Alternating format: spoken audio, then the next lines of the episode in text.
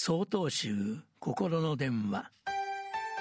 今週は「心を鳴らす」と題して東京都伝中寺畑恵修さんのお話です。早いもので今年も残りわずかとなりました。新年を迎えるにあたり年末の大掃除をされている方も多いのではないでしょうか。毎年私はお寺の本堂を掃除しているのですがその中でも苦手としている場所があります。それは本堂正面に置かれた直径30センチもある大きな線香立てです。毎日使う線香立てには燃え残った線香がたまっており定期的に掃除はするものの新年を迎える前に一度きれいにしなければなりません。掃除の際はまずお箸を使って灰の中に残っている線香を取り除きます。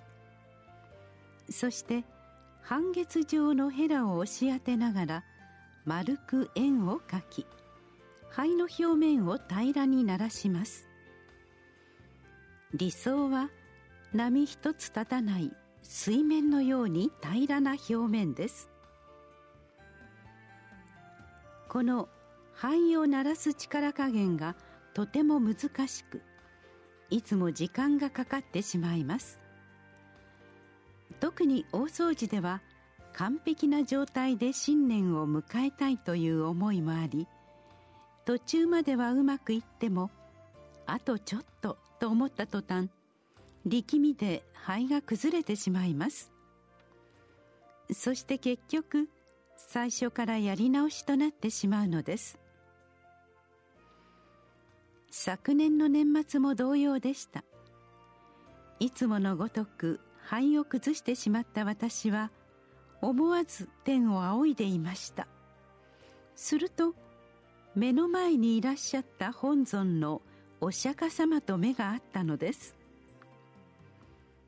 その表情は微笑みながらも肺をきれいにしようとするあまりかえって心を乱す私を諭しているようにも見えました。私は一度深呼吸をし今度は何も考えずに肺を鳴らしてみました。